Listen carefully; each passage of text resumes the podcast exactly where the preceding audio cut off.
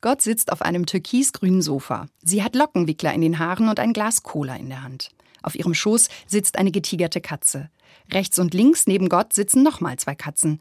Und oben auf der Sofalehne ist noch eine. Langgestreckt, schwarz und entspannt liegt sie da. Gott lächelt. Eine meiner Konfirmandinnen hat dieses Bild gemalt. Gott als eine Katzenfrau. Und ich feiere das. Wahrscheinlich, weil ich auch so eine Katzenfrau bin. Jedes Jahr bitte ich meine Konfis, Gott zu malen.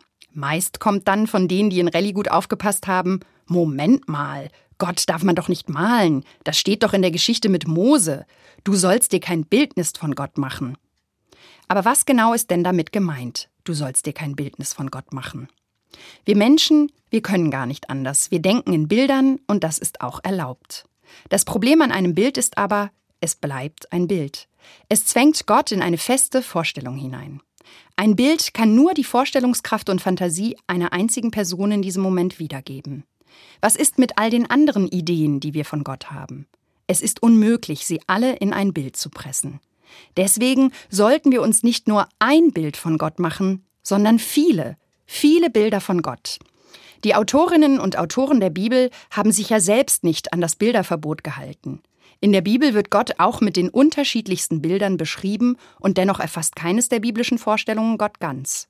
Sich das bewusst zu machen, darum geht es bei der Aufforderung, sich kein Bildnis zu machen.